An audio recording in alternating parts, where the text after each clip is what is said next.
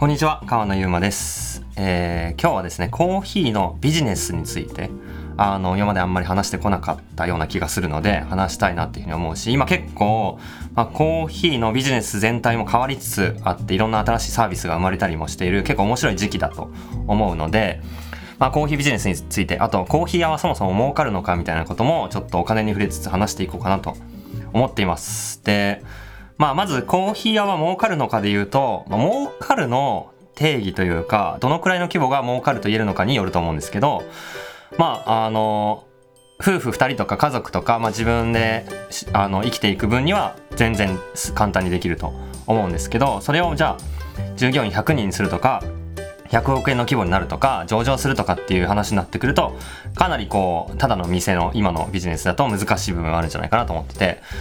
例えばどのくらいだろうなコーヒースタンドって1日100人でも土日にお客さん来ればむちゃくちゃいいって言われててでまあしたら平日50人ぐらい。なんで1週間にえっ、と 450, 450人ぐらいか。400人だとしたら、まあ、1人5万、えー500円の単価だとして1週間に20万の売り上げで、まあ、1ヶ月で80万とか80万から100万ぐらいの売り上げが多分そのぐらいでできて1杯のコーヒーが売れるだけで。で、まあ、コーヒーの原価って結構安くて、まあ、1杯のコーヒー作るのに、まあ、10%だとしてで、まあ、家賃とかいろいろ抜いても多分自分の給料とか、まあ、2人でやるやるにしても2人の給料ぐらいは全然ずっと確保できる、まあ、結構そういう意味ではコーヒー屋さんやりながら何か別のことやるとかもありだと思うし何かあの今別の仕事やっていつかコーヒー屋さんやりたい自分のカフェを持ちたいっていう人が、まあ、それを目指すのも割といけるいける部分は多いと思うんですけどそれをむっちゃ増やすってなると結構難しくてまあそのコーヒー屋さんをよりこう例えば売り上げを上げるためには一つはまあ来客者数を増やす。もう一つが単価を増やすっていうこと。でもう一つは販売チャンネルを増やすの3つだと思ってて。で一つ目の、まあ、客数を増やすは、まあ、名物商品を作ったりとかあとはまあこう露出をどんどん増やしていったり、まあ、あとはお店の、まあ、内装とか雰囲気もそうかもしれない。こう結局口コミというか友達を連れてきてでまたその友達を連れてきてでどんどんどんどんコーヒー屋さんってあの人が増えていくと思うのでまあそれはインスタ上に上げるとかも含めて。だとまああの結構お店のキャパに依存しちゃって今だ例えば10席あるとしたらそれが何回転できるのかとかなんか回転数とかよく飲食だと言う言うと思うんですけどコーヒー屋さんだと回転数がどうってあんまりなんかそこまで厳密じゃなくてこう滞在時間結構短かったり持ち帰りの人も多いんでまあどっちかというとお店のサイズと作れる量のオペレーションに依存するのかなっていうふうに思うとまあ結構限界はある。1日300人とか500人とかをあのの分のコーヒーを作るって結構マジでもうギリギリなんじゃないかなっていうふうに思う。そしたらもう本当に大大手チェーン店ぐらいの規模になってそれでまあやっと1000人とかそれでもうずっと行列ができて1000杯とかいうぐらいなんで、まあ、それぐらいが多分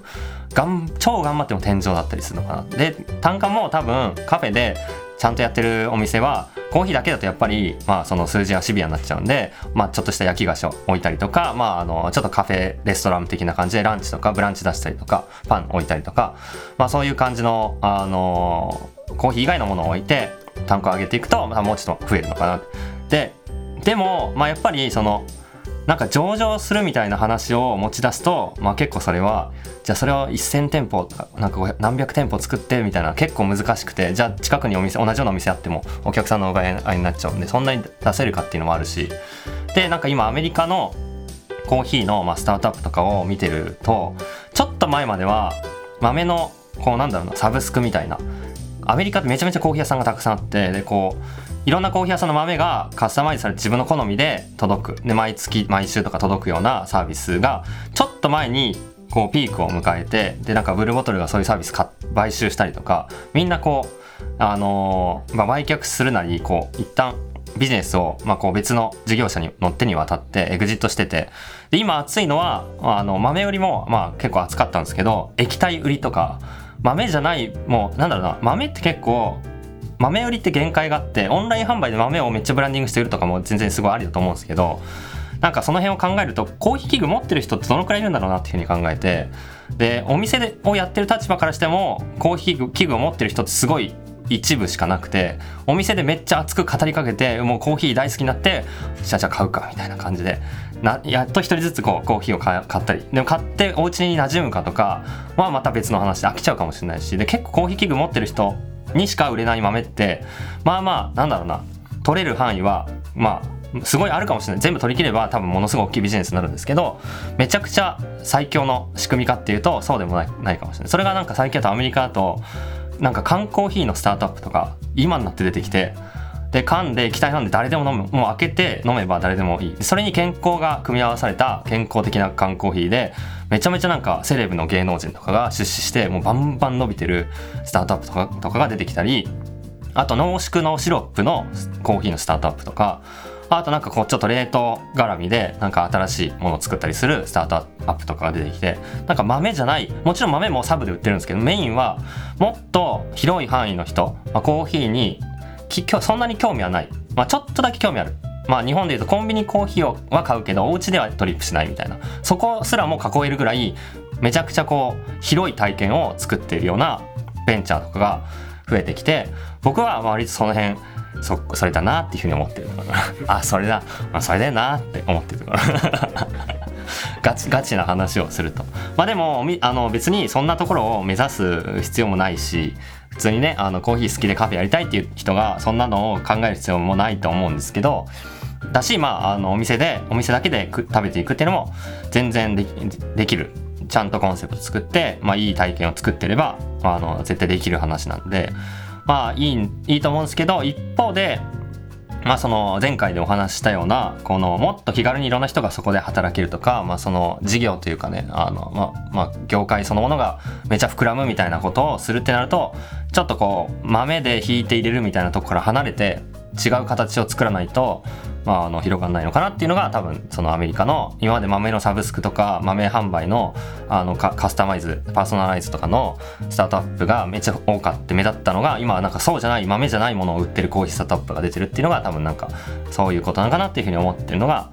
一つそうそう最近を考え考えてたやつかなコーヒービジネスに関して。あとはあの、まあ、その缶コーヒーとかを作るとかっていうのもそうなんですけど結局は、まあ、なんでそれが、まあ、広がるかっていうのは、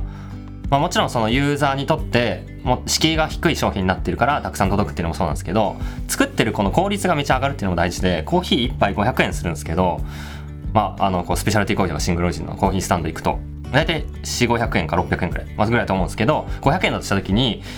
自家焙煎でやってたら豆大体1杯に 15g 使うんで 15g の豆って大体 1kg 1500円とかで仕入れてるんで 15g って、まあ、何らかの焙煎してちょっと重さが減ったりしたとしても25円とか原価。その1杯の500円のコーヒーの原価25円で5%とかあったりするんですよ。で残りの部分で何で500円で売ってる意味何なのってなると結局人件費であの1杯ずつ豆測ってでこう丁寧にねお湯かけてでこの10分の時間。でなんならそのコーヒーをあの渡した後にちょっとお話して接客してサービスするっていう時間も込みの500円になってるんですよね。だからまあそれは裏を返すとこのめっちゃたくさん作ってむっちゃ同時にたくさん飲まれるような機会が生まれれば、まあ、この別に同じクオリティでも300円で200円で売っても成り立つ。その人件費がギュッてなればなる分だけ価格も下げられるしあのいい体験になりうるっていうのが多分裏ではあって、まあ、それでなんか僕とかはあのオフィスにコーヒーでポコーヒーをポットで持っていくとか大量に一気に作って大量に作るところにめっちゃ頑張って美味しさを崩さずハンドドリップと同じクオリティにしてそれをオフィスとかたくさん人がいるところにバンって持っててほんで同時に飲んでもらうと配送費入れても店で出すよりも安く出せるからたくさん飲まれるみたいなのを作ろうと思ったけど今ちょっとコロナでオフィスの働き方変わってるんで、まあ、ちょっと別の形にしようと思ってていろいろやってるんですけど、まあ、なんかその辺も缶コーヒーとかあのなんか大量にバンって作ってほんであと全部送ったらバン終わりみたいな感じだと裏の効率がすごいいいんで、まあ、それもあの広がりやすい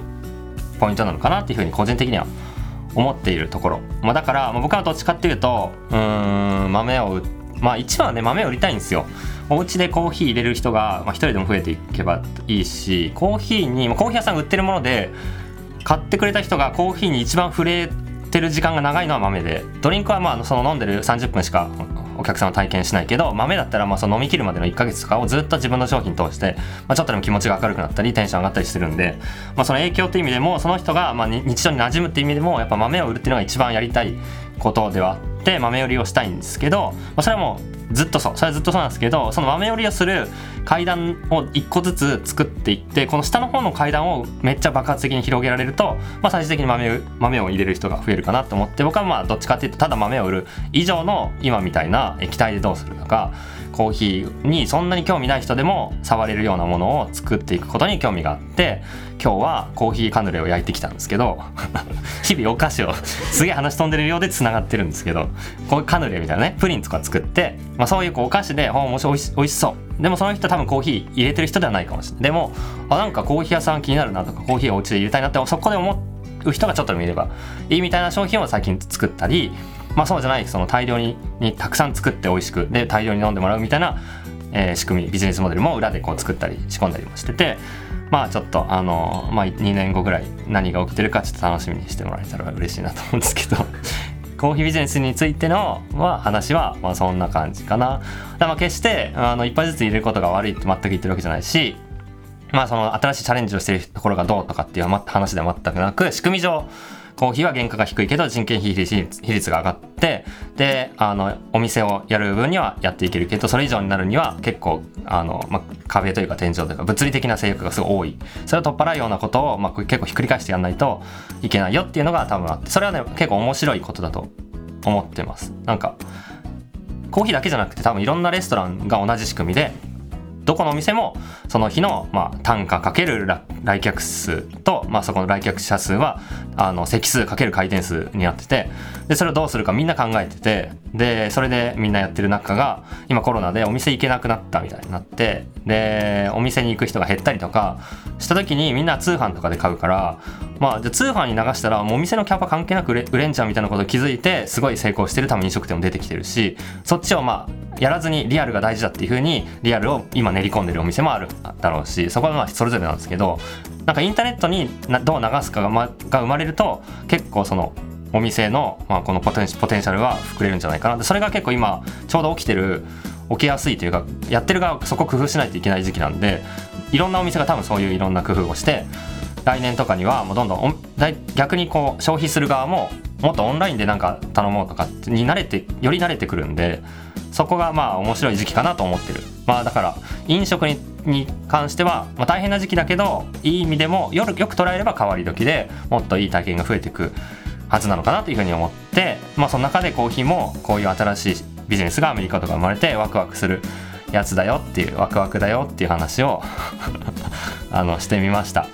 どうでしょうか？皆さんはコーヒービジネス興味あるかな？あんまり興味なかったらもう話さないです。興味あったら教えてください。